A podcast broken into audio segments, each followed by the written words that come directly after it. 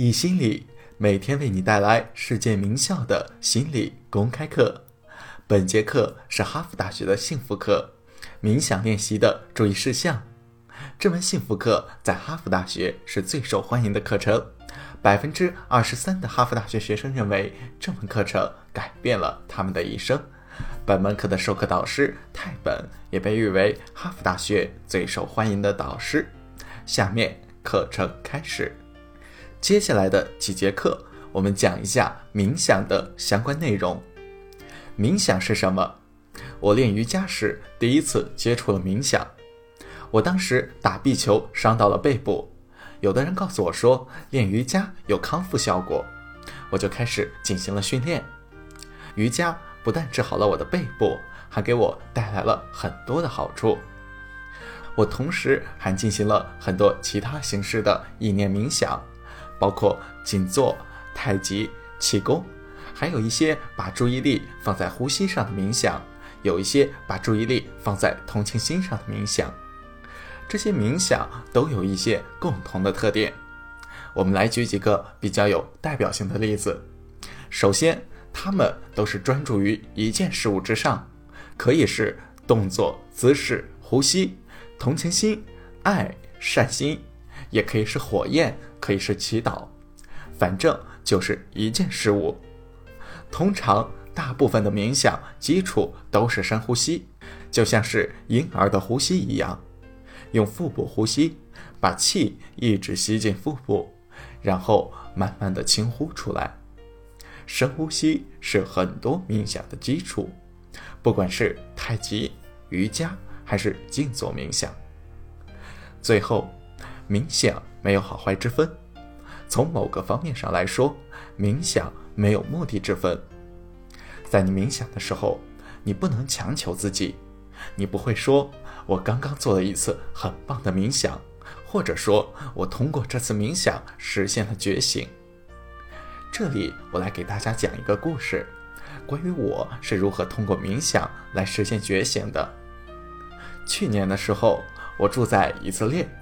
我平均每个月要来美国几天。当我来到这里时，通常都是演讲，同时还借机做一些进修。我会做很多的瑜伽训练，比我在以色列的时候多得多。我做很多冥想，在两场演讲之间有很多的空余时间，我会经常利用这些时间来进行进修。我记得有一次回到以色列。我给大家讲一下当时的情景。在以色列，我们住在特拉维夫旁边的一个小城镇里。我家住十楼，风景美不胜收。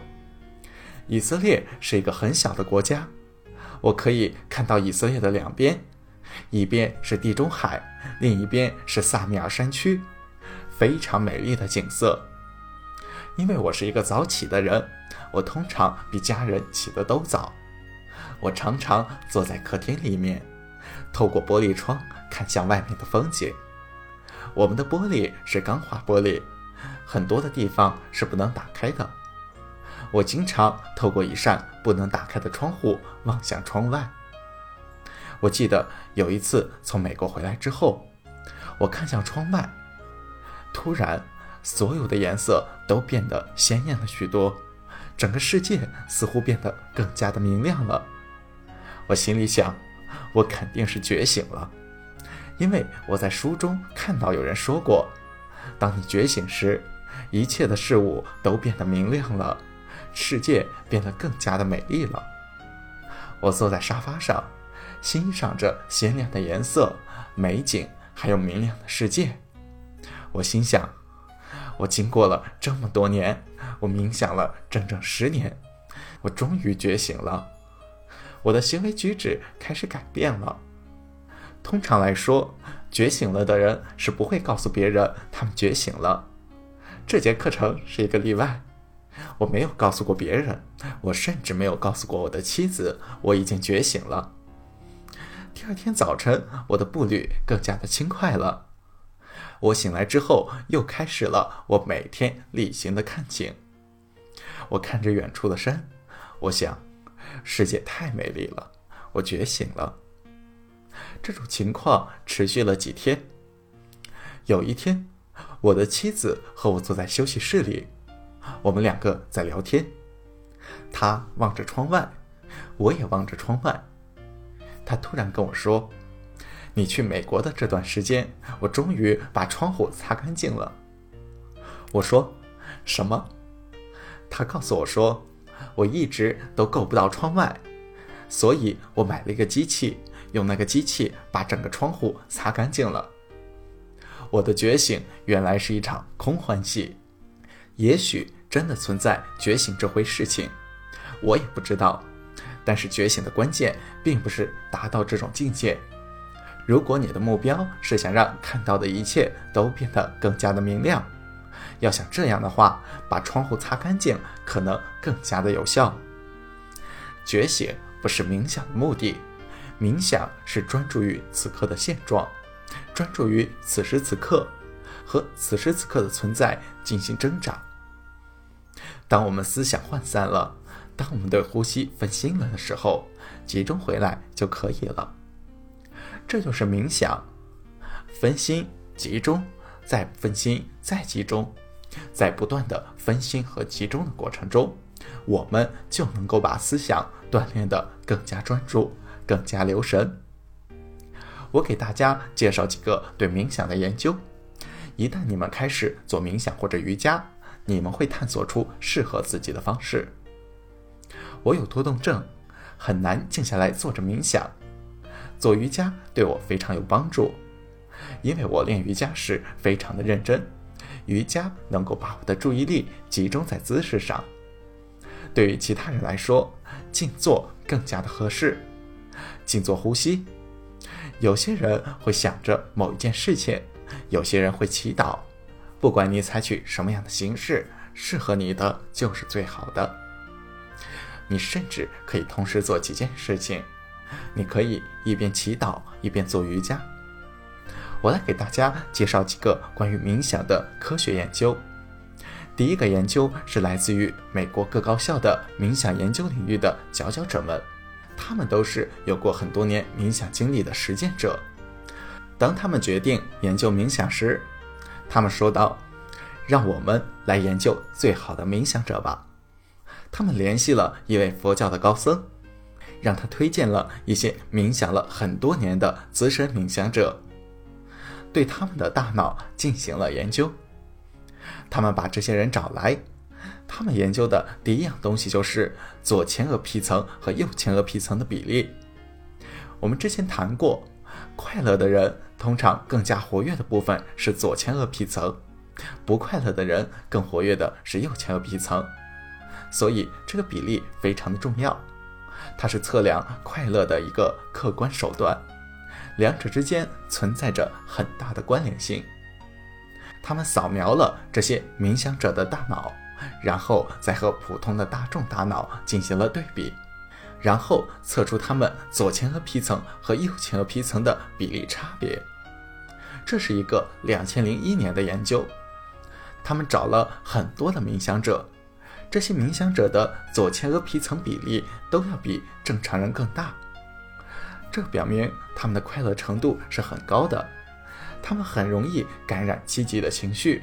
对于痛苦的情绪抵抗力很强，这是一个惊人的结果。这些结果之前没有人发现过，直到他们研究了这些冥想者。这项研究还检测了另一项更重要的指标，在受到惊吓时身体和心理的反应。当你听到一声巨响时，你会感到害怕，这个惊吓反应非常的重要，因为你越容易感到惊吓。通常说明你的焦虑程度越高，至少更加容易产生焦虑。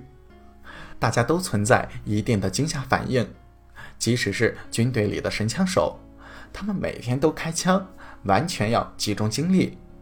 当枪开枪走火的时候，他们也还是会受到惊吓，他们会微微的抖一下，这就是惊吓反应。